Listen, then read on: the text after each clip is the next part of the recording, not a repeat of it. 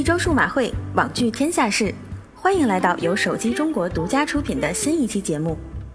几天不见，数码圈还是发生了很多大事件。首先就是苹果国行售后政策的改变，还有三星、高通、联发科抓住十纳米纷纷来搞事情，而华为一跃成为了最赚钱的安卓厂商，看得小编我是眼花缭乱。下面就让小编为大家一一道来吧。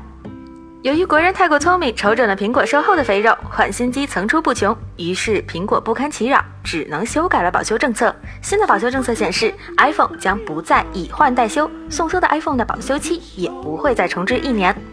新调整 iPhone 在中国的保修政策为：苹果会根据具体的故障情况对设备进行修理或更换。可以修理或更换的部件包括但不限于电池、显示屏、主板。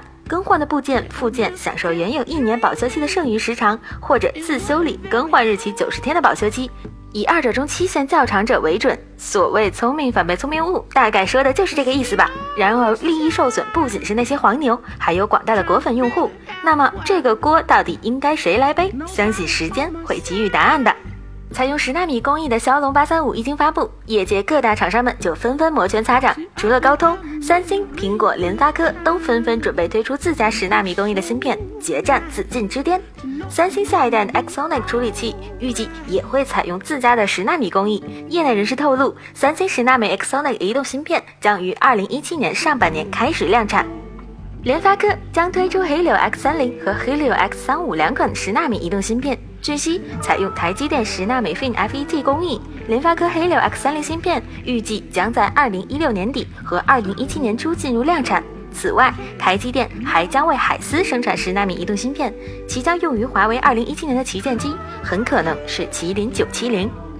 都知道苹果赚钱，但是不算不知道，一算吓一跳。据国外调研机构 Strategy Analysis 最新的数据显示。今年第三季度全球智能手机行业利润为九十四亿美元，其中苹果以压倒性的八十五亿美元利润占据榜首，笑傲江湖之巅。而安卓阵营的国产大厂华为排名第二，利润为两亿美元，份额为百分之二点四。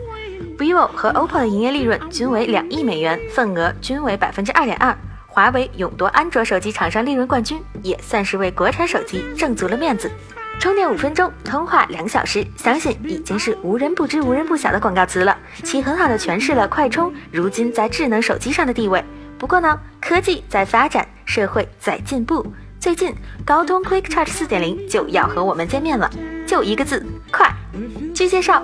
通过 Qualcomm Technologies 的平行充电技术 Do Charge，跟前代 Quick Charge 3.0相比，将会有百分之二十的充电速度提升。Quick Charge 4.0能大约在十五分钟或更短时间内充入高达百分之五十的电池电量。